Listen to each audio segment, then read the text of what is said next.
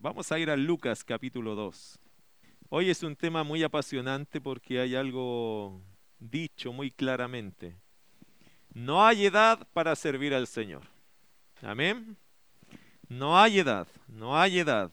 Hay algunos que han porfiado con eso. En nuestro país tenemos la política de la jubilación y eso está bien para áreas laborales y esto, pero para servir al Señor no hay edad. No hay edad, no hay límite. El único límite y edad se lo pone uno cuando toma una mala decisión de dejar de servir a Dios. No hay edad ni, ni tampoco, hermano, una etapa buena o mala. En realidad, Dios espera que todos le sirvamos. En toda edad. En la Biblia encontramos niños como Josías, adolescentes como David, Daniel y muchos otros, como María, y encontramos ancianos como los que vamos a ver hoy día, lo cual me emociona muchísimo porque en nuestra iglesia en lo particular hemos visto un crecimiento en lo que es eh, el involucramiento del ministerio, del servicio, de hermanos como se les denomina de tercera edad. En realidad esa edad es preciosa cuando uno la usa para la gloria de Dios, ¿o no? Ahí es hermoso. Cuando uno usa su vida para sí mismo, no hay ninguna edad que sea muy linda ni muy provechosa, aunque sea muy joven. Si la vida no se usa para servir a Dios, entonces no sirve esta vida para vivirla. Alguien dijo que si no vivimos para servir, no servimos para vivir. Y yo creo que mis hermanos que son mayores entienden, y yo he escuchado mucho esto de nuestros hermanos mayores, que quieren dejar el resto de sus vidas para servir a Dios. Y creo que ese es el pensamiento que debería girar en torno de todos nosotros en realidad cuando hablamos de servir al Señor. El Señor nos ha salvado, el Señor se ha gozado en salvarnos, a rescatarnos, y eso significa, hermanos, que Él se merece de nosotros lo mejor. Así que yo quiero animarles hoy día en Lucas capítulo 2, verso 21 en adelante. Vamos a ver allí porque van a aparecer dos ancianos, en realidad dos personas adultas mayores, como diríamos nosotros, pero involucrados 100% en la obra del Señor. Eh, no sé, Alexis, si quieren bajar, tienen asientos disponibles si quieren bajar. Eh, los dejo en la comodidad de su decisión. Vamos a Lucas capítulo 2, verso 21. Y vamos a ver allí la segunda señal, el pastor David, y gracias David por reemplazarme la semana pasada, yo estaba un poquito mal la semana pasada, en realidad bastante mal, ¿qué quiere que le diga? Pero no era, no era coronavirus ni nada de eso, gracias a Dios. No sé si fueron las oraciones que me santificaron, me limpiaron por dentro y por fuera, pero algo pasó que no, no hay nada de eso, gracias a Dios. Pero eh, el pastor David la semana pasada presentó la primera señal hablando del nacimiento de Jesús. Son tres señales, queridos hermanos, para que usted vaya anotando, vaya estudiando con nosotros. Son tres señales que se dan en este pasaje. ¿Tres señales de qué? ¿Para qué? Bueno, son tres señales eh, para dar confirmación a José y a María acerca de lo que sería el, rumbo de este niño que nacería, que es el Señor Jesús.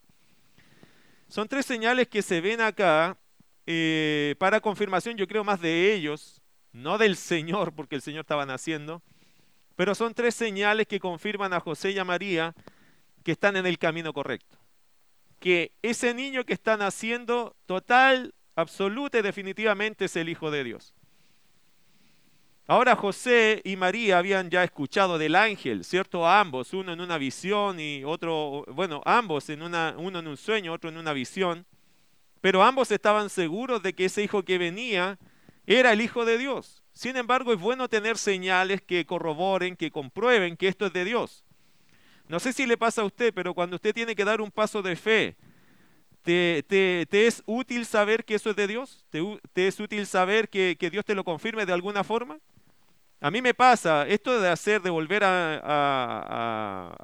programa, a la iglesia, fue un paso de fe, pero yo sentí que Dios nos confirmó ese paso de fe y creo que cada cosa que hacemos por fe, nosotros tenemos que sentir también de Dios la confirmación. Aquí hay tres señales que son una confirmación para un papá y una mamá que van a empezar una tarea, pero única, hermano. Esta tarea es única en su tipo porque es una tarea para, para cuidar y criar al Mesías. No, no es cosa sencilla lo que va a recibir María y José. Y creo que por amor a ellos se ejecutan estas tres señales. La primera fue la señal de los pastores, ¿recuerdan eso? que a los pastores le aparece un ángel y después una multitud de ángeles cantando. Eso está en Hebreos capítulo 1, si usted lo quiere ver. Que cuando dice el texto en Hebreos, que cuando introduce el Padre al, al primogénito en el mundo, dice, alábenle todos los ángeles de Dios. En el fondo es una orden de Dios dada a los ángeles para que manifiesten gloria hacia aquel que es su Hijo. ¿Eso tiene algún sentido bíblico importante? Sí. La adoración de los ángeles solo y únicamente es dada a quién? Ellos solo tienen permiso, hermano, eso es importante en la Biblia, en la teología es importante. Los ángeles solo tienen permiso para adorar a Dios. Ellos incluso podrían haberse revelado a la orden si iba en contra de su propia existencia. Recuerden de algo.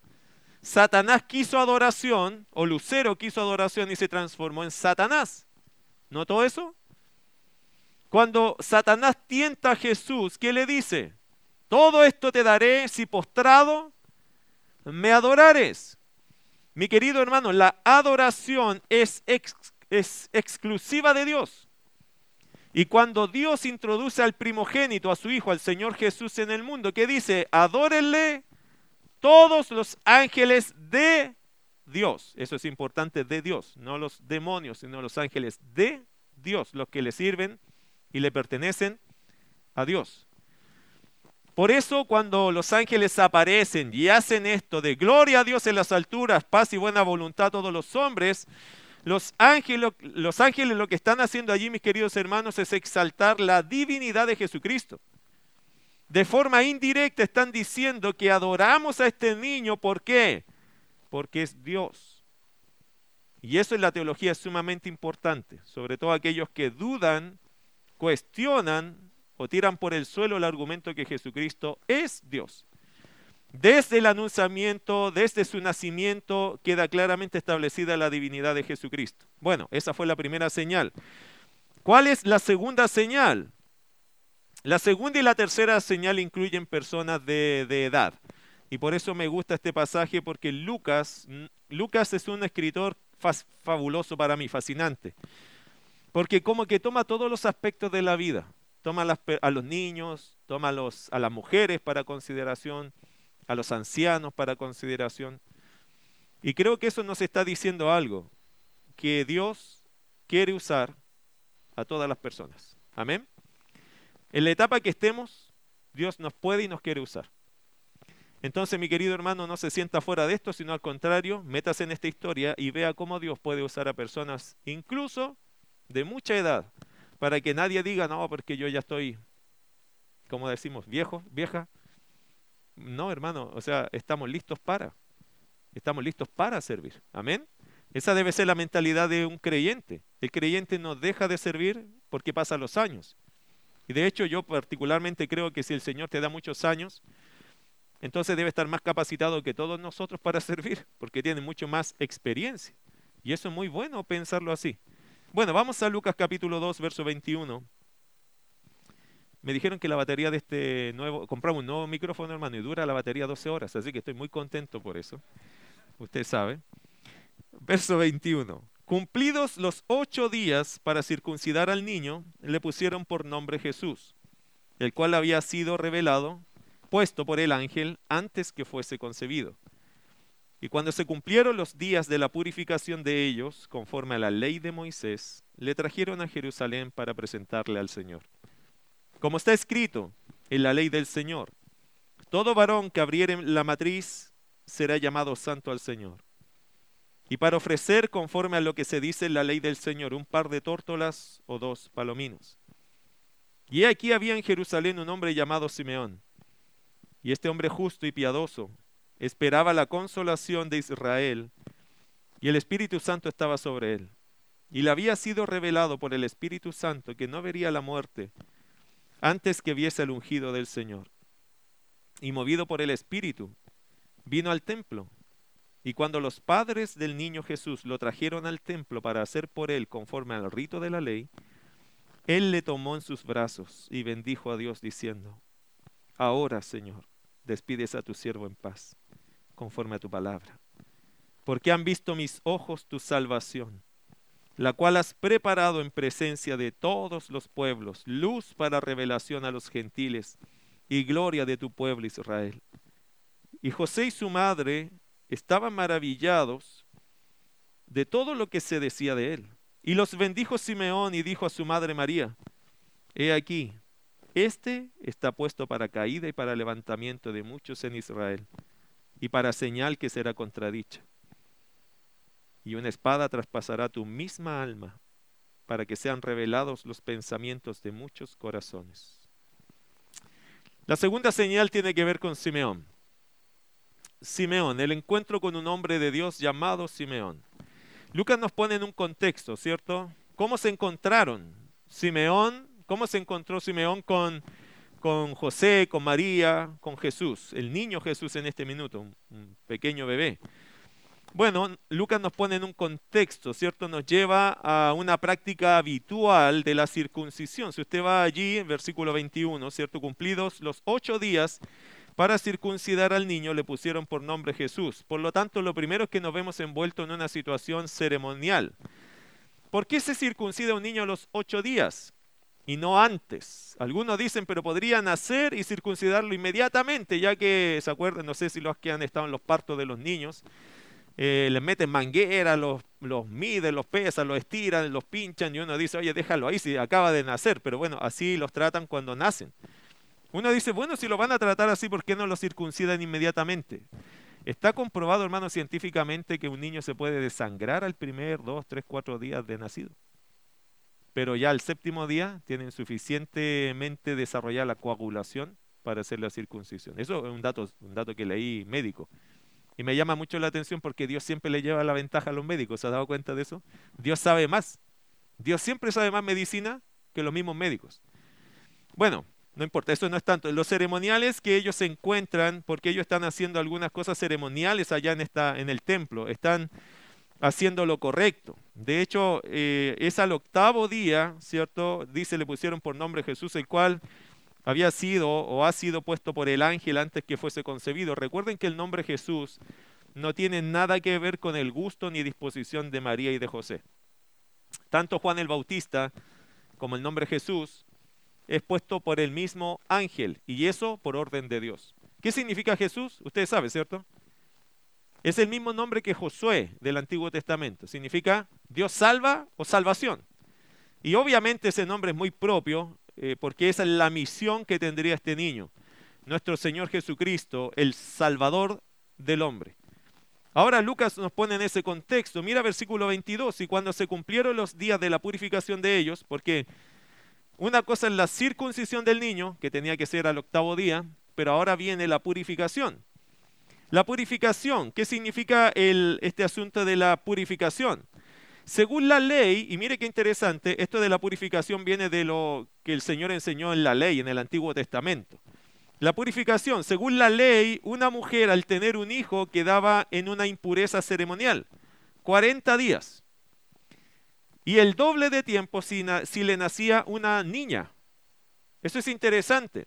Algunos dirán lo siguiente, oh, el Señor que es machista. No tiene, hermano, otra vez, no tiene nada que ver con machista o machismo, nada de eso. Tienen que entender algo. El tema de la purificación es, tiene que ver, apunta a qué? Apunta a que en el cuerpo de la mujer se toma más tiempo para volver a funcionar de forma óptima. Por lo tanto, eso que Dios dice, no, mira, con un niño, ahora no me pregunta a mí por qué, médicamente, científicamente debe haber una razón. Pero cuando nace un hombre, no cuesta tanto que la mujer se restablezca físicamente para funcionar en óptimas condiciones otra vez, en todos los aspectos. Cuando nace una niña, le cuesta al cuerpo de la mujer más tiempo. Y creo que esa es la razón cuando se dice acá eh, la purificación, no lo tome así como una cosa de que, de que es pecaminosamente hablando, sino de la purificación como el proceso natural que el cuerpo necesita para volver a funcionar óptimamente. Creo, por lo tanto, que estos días eran un principio para que la mujer fuera respetada, ¿cierto? Por el esposo, por los esfuerzos, los trabajos, para que pudiese después el cuerpo restaurarse de tal forma que trabajara o funcionara de forma óptima. En el fondo es una precaución, un cuidado de Dios hacia la mujer para que se restablezca y pueda funcionar bien su cuerpo y no tener algún tipo de problemática por apurar un proceso. Creo que ese es el asunto. Ahora, al cumplirse los días que le correspondía, depende si era hijo o hija, ella debía ofrecer, dependiendo de sus posibilidades económicas, y eso me llama mucho la atención acá, debía ofrecer la mujer por su purificación, ya sea un cordero o una tórtola o dos tórtolas, dos tórtolas o dos palominos. Mire, ¿qué ofreció María y José? Vayan allí, por favor, el versículo 22. Bueno, versículo sí, 22 y 23. Y cuando se cumplieron los días de la purificación de ellos, conforme a la ley de Moisés, le trajeron a Jerusalén para presentarle al Señor. Como está escrito en la ley del Señor, todo varón que abriere la matriz será llamado santo al Señor, es decir, ellos son escogidos, son guardados por el Señor y para el Señor, y para ofrecer conforme a lo que se dice en la ley del Señor, un par de tórtolas o dos palominos. Esto fue lo que ofrecieron ellos eh, por la purificación. Quiero llevarlo a Levítico. En Levítico hay un, hay un dato no menor allá que me interesa. Levítico 12. En Levítico 12, capítulo, capítulo 12, versos 6 al 8, dice algo interesante ese pasaje. Dice, cuando los días de su purificación fueren cumplidos, por hijo o por hija, traerá un cordero de un año para holocausto y un palomino o una tórtola para expiación. A la puerta del tabernáculo de reunión, al sacerdote, y él los ofrecerá delante de Jehová, y hará expiación por ella y será limpia del flujo de su sangre. Esta es la ley para la que diere a luz hijo o hija. Mira verso 8. Y si no tiene lo suficiente para un cordero, tomará entonces dos tórtolas o dos palominos uno para holocausto y otro para expiación. Y el sacerdote hará expiación por ella y será limpia. ¿Qué ofreció José y María? ¿Qué ofrecieron ellos para su purificación? Según el verso 25, o sea 24. Y para ofrecer conforme a lo que se dice en la ley del Señor un par de tórtolas o dos palominos. Por lo tanto sabemos algo. José y María no tenían recursos. Y no estoy diciendo con eso que eran los últimos, los más pobres. Seguramente, hermano, recuerden que ellos venían de Nazaret, de Galilea. Después tuvieron el parto de Jesús, ¿cierto? En un pesebre. Seguramente entre el viaje y el tiempo que estuvieron allá en Jerusalén, gastaron mucho dinero. Quizás gastaron el presupuesto que tenían. Pero ahora había que esperar más días, porque todos esos días se vive y se come, ¿cierto? Cada día que uno vive, tiene que comer tiene que pagar. Y no creo que estuvieron todos estos días en el pesebre. ¿Entienden lo que estoy diciendo? Es decir, el presupuesto se fue acabando. José no estaba trabajando seguramente allí porque estaban haciendo todo un trámite. Acuérdense que ellos estaban en este asunto de la, ¿cómo se llamaba? Del censo. Por lo tanto, José no estaba trabajando esos días. Seguramente llevó económicamente una cantidad de plata suficiente para hacer todo el trámite, pero los recursos se acabaron pero era el Hijo de Dios. ¿Qué hubiese hecho usted si tuviera una tarjeta de crédito a la mano en ese minuto? Tarjeta Visa Jerusalén. ¿Qué haría usted si tiene al Hijo de Dios y tiene una tarjeta de crédito en la mano? ¿Hubiese ofrecido el cordero, aunque se hubiese endeudado, hubiese ofrecido los dos palominos o las dos tórtolas? que en el fondo, para que usted sepa, una tórtola era una paloma silvestre, así se describía, que significa que no sale caro, sale gratis, solo usted tiene que salir a buscar la tórtola, la guarda y se la lleva al sacerdote. No hay plata de por medio allí, solo habilidad de cacería, como de dónde las saco, andaban por allí, tórtolas. ¿Qué hubiésemos hecho nosotros si teníamos que ofrecer una ceremonia o hacer una ceremonia para el Hijo de Dios? Yo estoy seguro que el latino lo primero que hace es, no importa si es el Hijo de Dios, lo gasto con gusto, ¿o no? Mi querido hermano, hay un sentido acá de, de economía, creo yo, o de realidad. Adorar al Señor no significa romper las reglas. El Señor dijo, mira, pueden ser dos tórtolas, y ellos ¿qué hicieron? Dos tórtolas, porque es lo que tenemos. Veo yo un principio económico en la vida del Señor Jesús. Siempre que veo este pasaje me recuerdo cuando Jesús dijo, ¿se acuerda cuando hizo la multiplicación de panes y peces?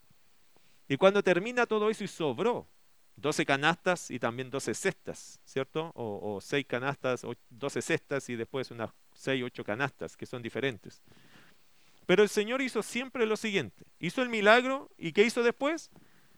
Mandó a recoger todo lo que había sobrado. Ve un principio de economía en el Señor. Que si bien es cierto fue un milagro y él podía hacer mil de esos, siempre mandó a cuidar lo que era el milagro. No desperdiciarlo sino aprovechar el milagro para proveer y no votar. Yo veo que ese principio lo veo también en José y en María diciendo, hijo, hay que aprender a vivir con lo que tenemos, con lo que somos. Y con eso que somos, ¿se puede honrar a Dios? Honremos al Señor con lo que tenemos y con lo que somos. Amén.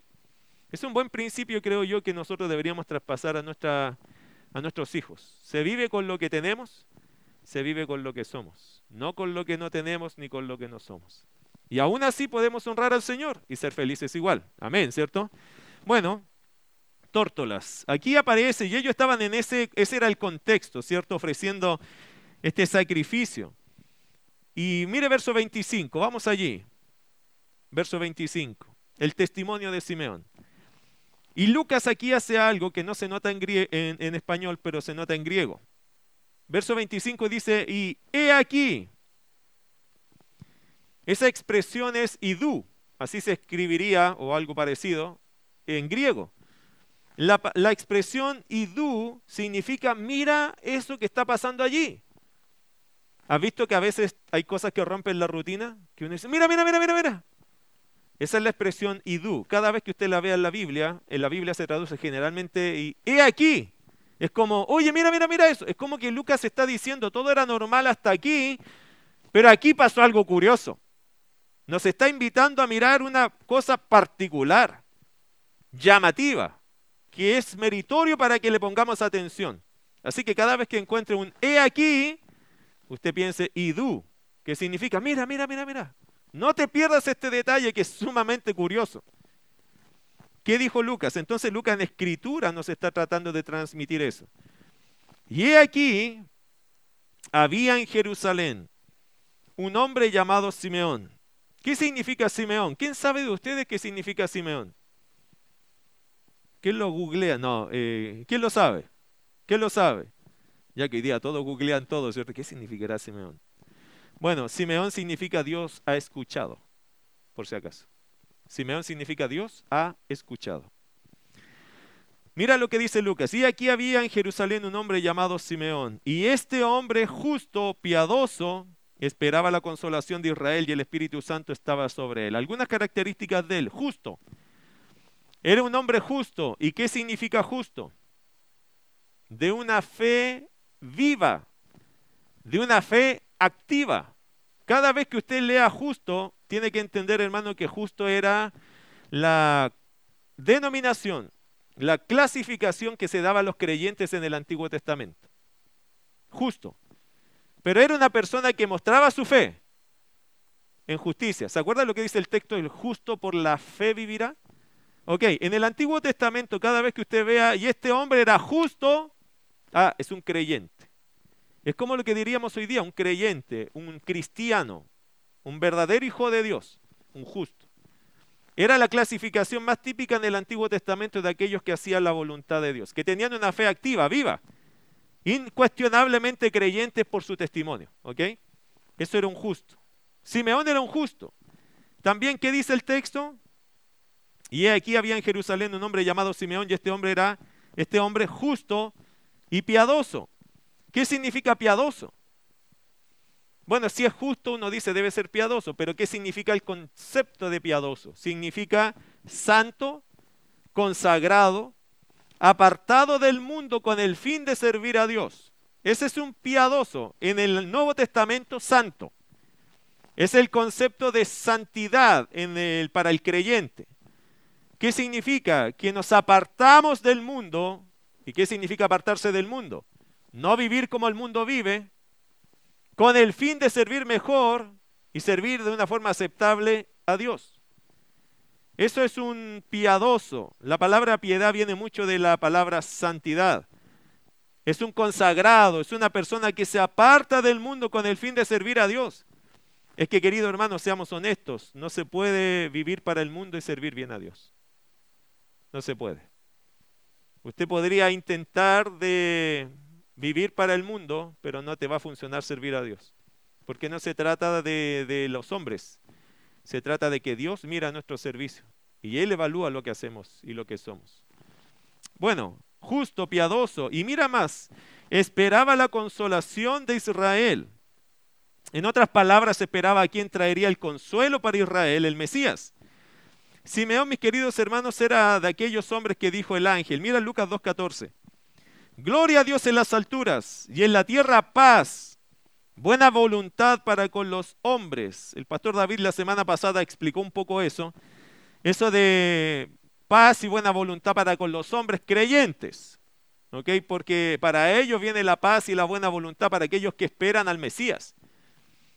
Este Simeón era de aquellos, er, era de aquellos hombres de, buena voluntad que mencionó el ángel en su canto. Era de aquellos que esperaba la consolación de Israel. ¿Qué significa que esperaba al Mesías? Ahora, dice que el Espíritu Santo, verso 25, dice, y el Espíritu Santo estaba sobre él. Eso no es muy raro, ¿sí? Bueno, le voy a explicar ese asunto, hermano. Esto de que el Espíritu Santo estaba sobre él no era tan común en el Antiguo Testamento. Recuerde algo, que la administración del Espíritu Santo es distinta entre el Nuevo Testamento y el Antiguo Testamento.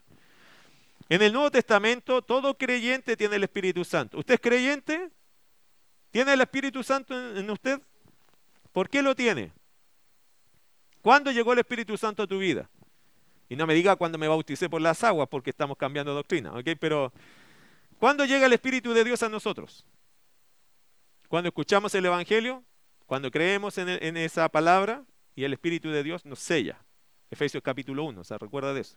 Bueno, en el Antiguo Testamento la administración era un poco distinta. El Espíritu Santo, por eso Jesús dice eh, que vendrá el Espíritu Santo y estará con ustedes para siempre. Eso va a ser distinto. Después de Jesús viene el Espíritu Santo y mora con nosotros para siempre. Hace morada en nosotros. En el Antiguo Testamento el Espíritu Santo a veces estaba por propósito y a veces se iba y a veces estaba. A veces se manifestaba en ciertas personas y luego ya no. De hecho, David cuando pecó, David dijo, y no quites de mí tu Santo Espíritu. Porque David sabía que el Espíritu Santo se podía ir. Si usted eso lo trae al texto, al contexto de hoy, y no entiende que hubo un, un cambio hay mucha gente que enseña esto hoy día, que si usted peca pierde la salvación, que el Espíritu Santo se va de ti y te citan el Antiguo Testamento. El problema es que entre el Antiguo y el Nuevo hay una transición que son los evangelios. Y ahí se enseña que el Espíritu Santo vendrá a todo creyente y quedará con él permanentemente. Por lo tanto, no es así la enseñanza, no es que el Espíritu Santo hoy día se va de nosotros. ¿Ok? Hoy día se apaga y se entristece. Esas son dos cosas distintas, pero no se va. Puede que estar en la expresión mínima en nuestras vidas, pero ahí está. Porque a veces está apagado o a veces está contristado por nuestros pecados. Pero no se ha ido. Porque si usted es creyente, el Espíritu de Dios está allí. Amén. Ahora, en el Antiguo Testamento esto cambiaba, por eso es igual llamativo que dice el Espíritu Santo estaba sobre él. ¿Qué significa? que Simeón estaba lleno de Dios, lleno de su presencia, guiado absolutamente por el Espíritu Santo, lo cual no era tan habitual, tan típico en el Antiguo Testamento, entiéndase por qué. Ahora, versículo 25 dice, y el Espíritu Santo estaba sobre él. Ya hay una cosa curiosa que había pasado en la vida de, de Simeón. Versículo 26. Y le había sido revelado por el Espíritu Santo que no vería la muerte antes que viese al ungido del Señor. Simeón ya era un hombre de edad y él estaba esperando el día de partir con el Señor. Bueno, todos los que amamos al Señor, creo que en algún momento si tenemos que partir decimos, Señor, amén, ¿o no? Amén. Hay algunos que, a veces dicen, no, yo me quiero ir hoy día, es que la cosa está muy mala. Bueno, pero no nos vamos a ir por eso, hermano. Tenemos que irnos para glorificar a Dios, no porque la cosa está muy mala. Simeón era un hombre que ya había pasado sus años, había servido al Señor, y seguramente Simeón decía, Señor, yo ya no tengo nada que hacer aquí, yo quiero estar contigo. Como es el buen sentimiento de todo creyente, que si, eh, como dijo Pablo, estar con Cristo es muchísimo. mejor. Esa palabra muchísimo es una exageración, ¿ya? Eh, no, no, no, encontraron otra palabra en español para poner, eh, porque es como muchísimo, mucho mejor. Pero si ponemos eso en español se van a reír de la traducción, ¿cierto? Es como una cosa... Pero es una exacerbación de la exacerbación. Y se tradujo así como muchísimo porque no supieron qué otra palabra en español poner para decir mucho, mejor, de lo mucho, más. Es una exageración porque Pablo decía que no hay cómo comparar. Simeón yo creo que amaba al Señor, pero el Señor le dijo, Simeón, te voy a dar una tarea. Te vas a esperar en la tierra hasta que veas con tus propios ojos al Mesías. Entonces Simeón yo creo cada día vivía diciendo, Señor, ¿va a venir el Mesías ya? Sí, y tú lo vas a ver. Y después que lo veas, esa es tu señal para decir, vas a estar conmigo. Entonces Simeón tenía dos grandes razones por qué esperar esto. Una, porque él tenía que servir hasta ver al Mesías. Y otra, ver al Mesías, que sería una gran bendición, ¿o no? ¿A ustedes le hubiese gustado, hermano, participar de ese momento? Muchos de nosotros decimos, no, a mí me hubiese encantado nacer en el tiempo de Jesús, yo no sé, pero algunos deseaban ser sus discípulos directos. Bueno, Dios nos hizo nacer acá porque tiene un propósito, ¿no? Y a Simeón lo dejó en ese minuto. Entonces Simeón tenía una expectativa increíble. Y ojo, mira lo que dice el versículo 26. Y le había sido revelado por el Espíritu Santo. Fue el Espíritu de Dios que le dijo, Simeón, no vas a ver la muerte antes que vieses al ungido del Señor. La palabra ungido, Mesías, el Cristo. Versículo 27. Y movido por el Espíritu, nota hermano cuántas veces el Espíritu Santo está involucrado en la vida de Simeón. Le hago una pregunta, ¿usted vino al templo lleno del Espíritu Santo hoy día? ¿Sí? ¿Vino guiado por el Espíritu de Dios? ¿Se levantó en la mañana con el Espíritu Santo allí, pero a plenitud en su corazón? ¿Nota que eso no debería ser extraño en los creyentes? Hay iglesias, y yo me he topado con varios hermanos del, del corte pentecostal, y nos dicen lo siguiente, los bautistas son muertos. Y yo digo, ¿por qué me ofende? Sí, ustedes son muertos porque a ustedes el Espíritu Santo no los mueve. Yo le digo, aleluya. No, hermano, a ver, explíqueme de qué se trata eso que nos mueve. Y de verdad, hermano, hay una crítica hacia el bautista en general, que no somos tan entregados al control del Espíritu. Creo que hay una pequeña confusión, o gran confusión, pero tienen un aspecto de verdad. ¿Cuál es la confusión? Que el mover del Espíritu Santo no significa una cosa carismática. No significa danzar y que te agarre como un trompo aquí la cosa y que, y que empiece yo a profetizarla a todo el mundo. Bienvenido, ese sonido no lo escuchas hace un montón de tiempo. Qué cosa más curiosa. Eh, bueno, pero está bien, está bien. Estamos aprendiendo esto, retomando, retomando. Queridos hermanos, entonces el asunto es que eso no está bien. Eso no es correcto. En la Biblia usted no va a ver nada de esas manifestaciones. No se preocupe, eso no es así. Pero es bien cierto también el otro aspecto. Que a veces los creyentes, y hablo creyentes y nos incluimos como bautistas, somos poco sensibles a lo que Dios quiere hacer en nosotros. Y eso es un autoexamen. No es para acusar a nadie, es un autoexamen. Porque el Espíritu de Dios sí nos quiere usar a todos nosotros. En muchas cosas.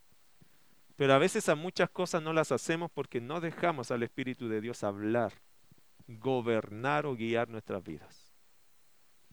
Y ahí que nuestros jóvenes, por ejemplo, podrían ser sumamente activos en la obra de Dios, piadosos. Nuestros adultos más involucrados, nuestros ancianos poderosos en hechos. Pero a veces, seamos honestos, nos quedamos un poquito atrás, ¿cierto? Porque aunque sabemos y hemos escuchado la voz del Espíritu, no le hacemos caso. En cuestiones a veces simples. No estamos hablando de grandes pasos porque yo creo que el Espíritu Santo siempre me lleva de paso en paso para enseñarme a caminar con Él.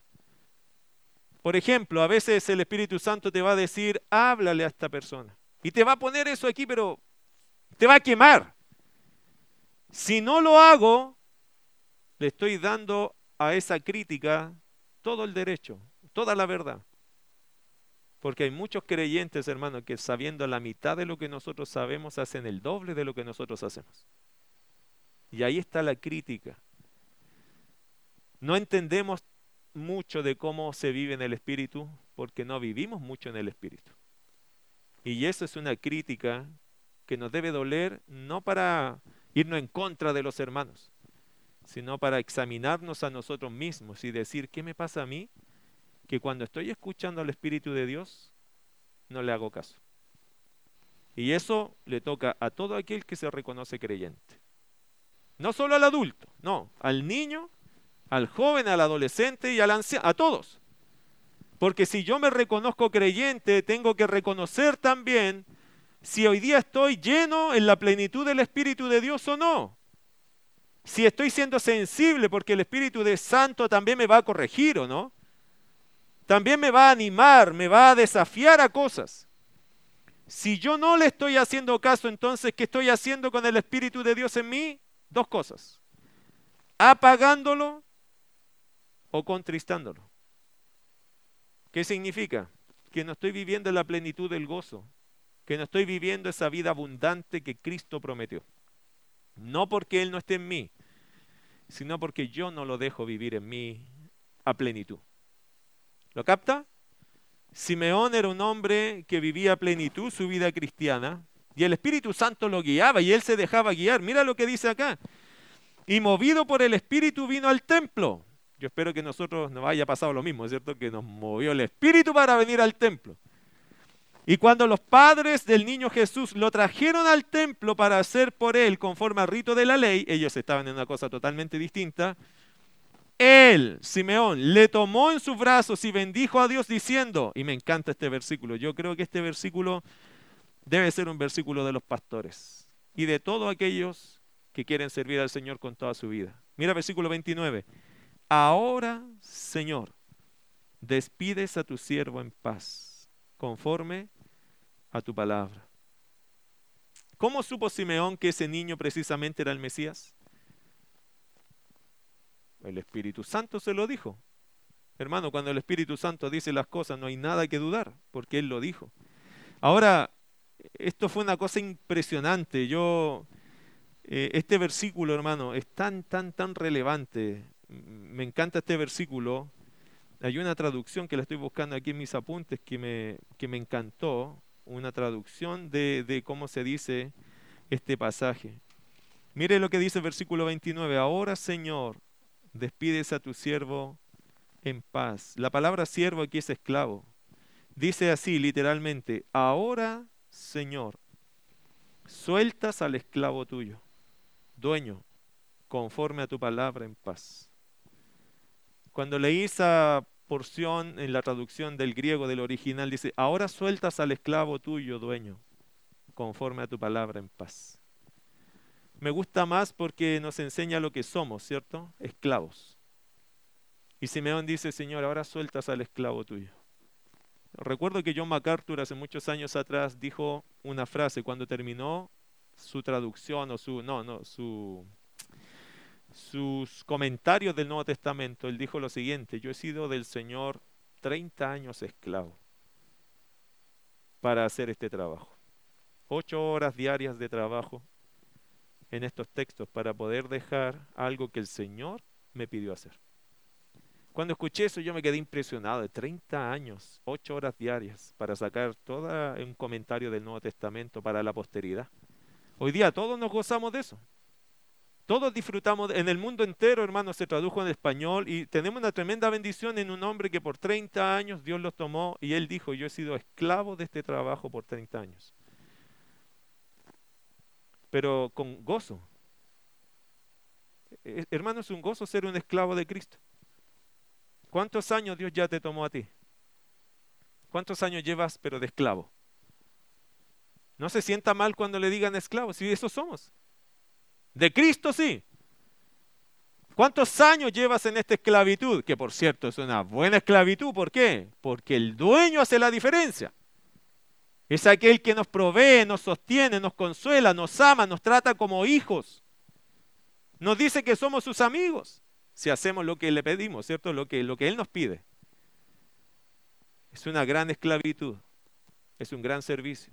Simeón vivió muchos más años, seguro que John MacArthur, y dijo, ahora Señor, sueltas al esclavo tuyo, conforme a tu palabra en paz.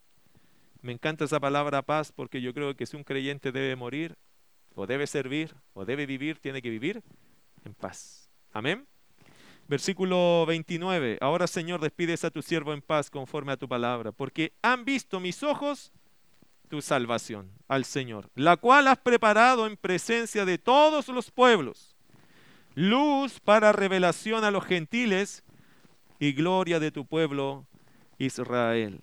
Hermoso, hermano, es fácil entender eso, ¿cierto? Estamos hablando de quién? Del Mesías, que Él será la luz para revelación a los gentiles. ¿Quiénes son los gentiles? Todos nosotros, los que no son judíos. Todos nosotros somos los gentiles y la luz del Evangelio llegó a todos nosotros. Gloria a Dios por eso. Y eso es gloria de tu pueblo Israel. ¿Por qué? Porque hermano, no hay ninguna otra nación en este mundo que Dios haya escogido para traer su redención, sino Israel. Eso debe ser gloria para Israel, aunque hoy día Israel no le encuentra gracia a esa tremenda gloria, porque no conocen a Cristo. Pero el día que lo reconozcan van a decir gloria a Dios por haber escogido a este pueblo, no solo como su pueblo, sino como el camino por el cual trae la salvación a este mundo. Versículo 33, el efecto. ¿Cuál fue el efecto? Y José y su madre estaban maravillados, sorprendidos, asombrados, impactados de todo lo que se decía de él. ¿Les sirvió a ellos escuchar a Simeón? Por supuesto que sí, hermano, era una confirmación.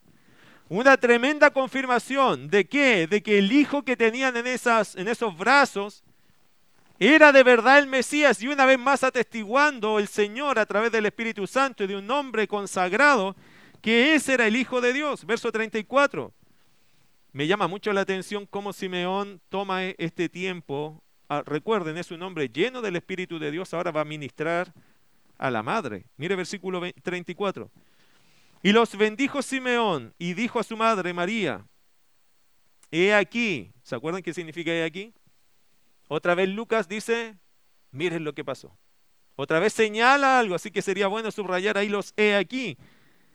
María, pon atención a esto. Este está puesto para caída y para levantamiento de muchos en Israel y para señal que será contradicha. El mensaje de Simeón para María incluye aspectos sorprendentemente precisos del ministerio de Jesús y de la vida de María. Mira lo que dice. Dice que está puesto para caída y para levantamiento de muchos en Israel. ¿Qué significa eso? Fácil. Caída sería para todos aquellos que lo rechacen como el Mesías. ¿Ya? Si usted quiere leer Primera de Pedro 2.8, eh, seguramente es bueno leerlo. Primera de Pedro capítulo 2, verso 8. Dice así, y piedra de tropiezo, bueno, le voy a leer del versículo 7, para vosotros pues, los que creéis, Él es precioso, amén. Pero para los que no creen, la piedra que los edificadores desecharon ha venido a ser cabeza del ángulo y piedra de tropiezo y roca que hace caer, porque tropiezan en la palabra, siendo desobedientes a lo cual fueron también destinados. Por lo tanto, mis queridos hermanos, en la expresión de Simeón acompaña muy bien la doctrina. ¿Cuál es? Y, dice acá, este está puesto para caída, para levantamiento de muchos en Israel. Caída, todos los que rechazan a Cristo. Levantamiento, salvación para todos aquellos que creen o crean en el Mesías. ¿Y qué más dice el texto? Y para señal que será contradicha. ¿Qué cosa más precisa lo que dice Simeón? Esta expresión, hermano, eh, es más que solo discutir con él. Dice el texto la expresión, dice para señal que será contradicha. Ok, el Señor va a predicar, el Mesías va a enseñar, pero va a ser contradicho. ¿Qué significa eso? Literalmente odiado al punto de ser desechado de en medio de los hombres. El Señor ya Simeón anunció que su ministerio no iba a ser fácil. Ahora Jesús ahí estaba pasando por ajeno porque era un bebé, pero ¿a quién le estaba llegando todo el mensaje? A José, particularmente a María. María sabía que la vida de Jesucristo no sería fácil y de hecho que iba a ser tan odiado al punto de ser desechado de en medio de los hombres. Y anticipó de esa forma Simeón la muerte del Señor Jesús por hacer la voluntad del Padre. Y mira versículo 35, qué curioso.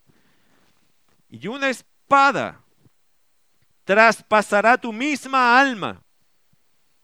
Yo creo que eso una madre lo puede entender, ¿o no? Cuando ven a un hijo sufrir, cuando tuvieron a ese hijo en el vientre, lo ven crecer, desarrollarse.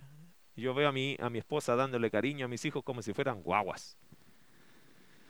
Y yo creo que lo va a hacer hasta que ellos tengan 60 años, si estamos vivos, los va a seguir abrazando y besando de la misma forma. Regalonearlos, ¿cierto? Porque son hijos. Verlos sufrir eh, no es lo que tenemos en nuestra mente con mi esposa. Yo creo que todos los padres sentimos lo mismo por nuestros hijos, ¿o no? Verlos sufrir no es la meta. Verlos sufrir no es lo que yo quiero para ellos. Yo quiero verlos ser bendecidos, ser protegidos, si un día a alguien se le ocurriera golpear a uno de mis hijos, yo todavía no sabría qué hacer. Yo le digo, Señor, líbrame de esas cosas, porque cuando lo pienso, me transformo. Yo no soy el pastor tan amoroso en ese minuto. En mi mente, por lo menos. Porque ver sufrir a un hijo, yo no creo que sería lo que uno quisiera. Pero Simeón le adelanta a María algo. María, cuando el Señor muera, va a ser como una espada que traspasa tu alma. Eso va a ser sumamente doloroso. Prepárate ahora. Hermano, tiene que entender algo. Estamos hablando de 30 años más adelante. Pero mira cómo Dios es bueno con María. Prepárate. Porque aunque no es tu hijo porque es el hijo de Dios, es su hijo en la carne. Por lo tanto, esa mamá fue madre con Jesús. Tampoco podemos quitar ese mérito porque el Señor la usó de esa forma. Y ella iba a amar a Jesús de forma entrañable. Eso es obvio que el pasaje lo está diciendo, ¿cierto? Porque si era una madre que no le daba importancia a ese hijo, no iba a sufrir. Pero el texto dice, Simeón lo dice, lleno del Espíritu Santo, es decir, es el Espíritu de Dios diciéndoselo en realidad a María, y una espada traspasará tu misma alma. Por lo tanto, eso no iba a ser en ningún sentido fácil. ¿Cuál era el propósito de eso? Mira versículo 35, para que sean revelados los pensamientos de muchos corazones. La muerte en la cruz del Señor Jesucristo, ¿sabe lo que iba a hacer, hermano? Iba a dejar en evidencia la condición apartada de Israel, hablando de las Escrituras. Ese momento de tanto dolor para María y para el Señor Jesús más, obviamente, revelaría lo que había en los corazones de la gente esa triste dureza de corazón. ¿Te ha pasado que a veces has vivido momentos difíciles donde quedan descubiertos los corazones de personas? Que tú te das cuenta yo o piensas, yo nunca pensé que eso iba a ser así. Circunstancias difíciles para ti, que de repente uno dice eh, que queda así como al descubierto. Eso, eso es lo que el texto dice, va a quedar al descubierto la inclinación de la gente en el fondo. Allí se va a revelar lo que tienen acá adentro. ¿Se acuerdan lo que pasó ese día de la cruz? Gente gritando, crucifícale, otros burlándose, otros meneando la cabeza, otros despreciándole, otros diciendo, si eres el Hijo de Dios, baja de allí. Bueno, quedó al descubierto qué cosa? Los corazones de las personas. Allí se notaron las inclinaciones que habían en el fondo de cada uno de ellos. Bueno, versículo, versículo 35 y una espada, versículo 36 y terminamos con este estudio en el versículo 36 en adelante, pero creo que ya se nos pasó el tiempo, ¿o no? Estamos en la hora, creo ya, ¿sí? Vamos a orar al Señor, ¿qué les parece? Vamos a darle gracias y después vamos a seguir estudiando, hermano. Lo bueno es que tenemos tiempo, ¿ok? Siempre es tiempo. ¿Qué me encanta de este pasaje a mí? Un anciano lleno del Espíritu de Dios. ¿No le encanta a usted encontrarse con gente llena del Espíritu Santo? A mí, para mí, hermano, es una gran alegría. Y, siento en mi corazón que tenemos una gran bendición en la iglesia, porque hay muchos aquí que quieren vivir bajo el control del Espíritu Santo. Si usted, hermano, no lo entiende, es a través de la relación con Cristo. Cuando uno está leyendo la palabra, orando, confesando sus pecados, viviendo para el Señor, uno empieza a experimentar ese control del Espíritu de Dios. Yo le animo que su vida espiritual hoy día esté siendo lo que Dios espera una vida agradable a sus ojos. ¿Para qué? Para que cada vez que alguien se encuentre con nosotros pueda sentir y ver que hay alguien lleno del Espíritu de Dios ahí. que no es un buen vecino, que no es una buena persona, que, es una, que no es una persona con educación.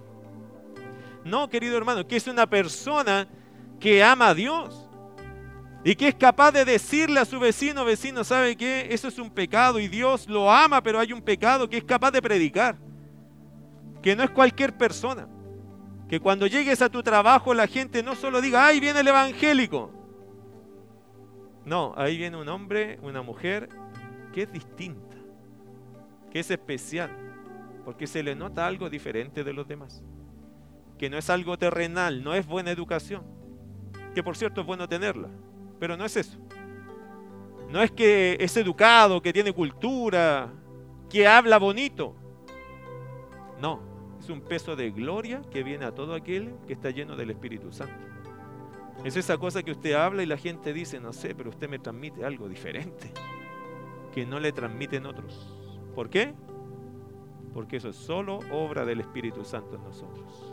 ¿Qué quiere Dios de su iglesia? Iglesia amada, ¿qué quiere Dios de nosotros? Que vivamos en el poder del Espíritu. No solo que tengamos una gran teología, que es bueno tenerla, sino que vivamos en la plenitud del Espíritu de Dios. Para que una palabra bien dicha con el poder del Espíritu puede traspasar un corazón duro en el pecado. Vamos a orar. Querido Dios, aquí estamos agradecidos.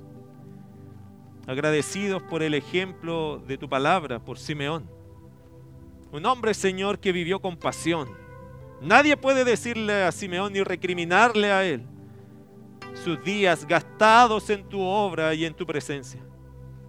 Le usaste con poder, Dios. Se menciona en tu palabra, tú lo honraste, dejando este precioso ejemplo de un hombre apasionado, pero de un hombre consagrado, de un justo, de un piadoso, que atestigua, Señor, que tú le hablaste, que tú lo ministraste y que él fue usado poderosamente para ministrar la vida de María, de José y de cuantos otros. Gracias por estos bellos ancianos que ministran vidas, son poderosos en la obra tuya, porque quieren vivir para ti. Oro que en nuestra iglesia seamos todos llenos del Espíritu Santo. Que todos nosotros, Señor, nos rindamos a ti. Y que nuestras vidas no sean llamativas porque somos evangélicos, educados por una teología, sino porque sobre todo eso, el Espíritu Santo está obrando en nosotros. Ayúdanos, Señor, porque hay un mundo en tinieblas que necesita de ti. Necesita a creyentes llenos del Espíritu. Para llegar a las necesidades espirituales de la gente, solo se puede con el Espíritu tuyo. Úsanos en este mundo porque la gente necesita de ti. Gracias Dios. Gracias por darnos el privilegio y que podamos ser usados esta semana para tu gloria. Te damos la honra, Señor, a ti por tu palabra. En el precioso nombre de Jesús. Amén.